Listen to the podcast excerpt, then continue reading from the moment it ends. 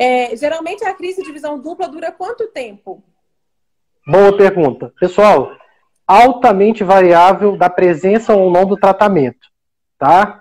Então, os pacientes podem apresentar, visão dupla a gente chama de diplopia, tá? Que quer dizer a gente ver duas imagens, e a diplopia é altamente variável a depender de qual músculo que está acometido e da intensidade da inflamação nesses músculos.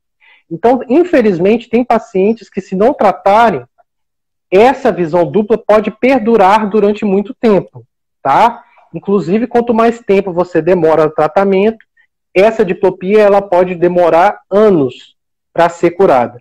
Se você consegue começar o tratamento numa fase inicial, a chance da diplopia voltar, se recuperar, ela é quase 100%.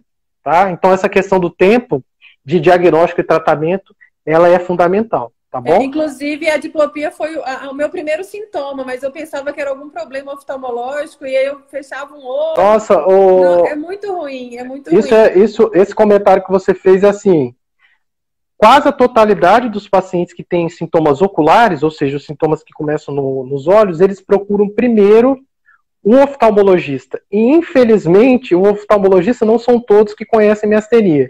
Então, eles avaliam, por exemplo, o olho, vê que o olho está normal, mas eles não conseguem eles não conseguem ter entendimento que a visão dupla, na verdade, se deve à musculatura do olho que não está funcionando da maneira adequada e por isso é um problema neurológico. Tá? Sim, no início, né? Ainda mais quando você é um adolescente, é muito difícil você explicar, tipo assim, eu tô olhando e vendo dois de tudo. Aí durante um tempo eu, durante um tempo eu tive até estrabismo, e, mas Sim. depois foi, foi resolvendo.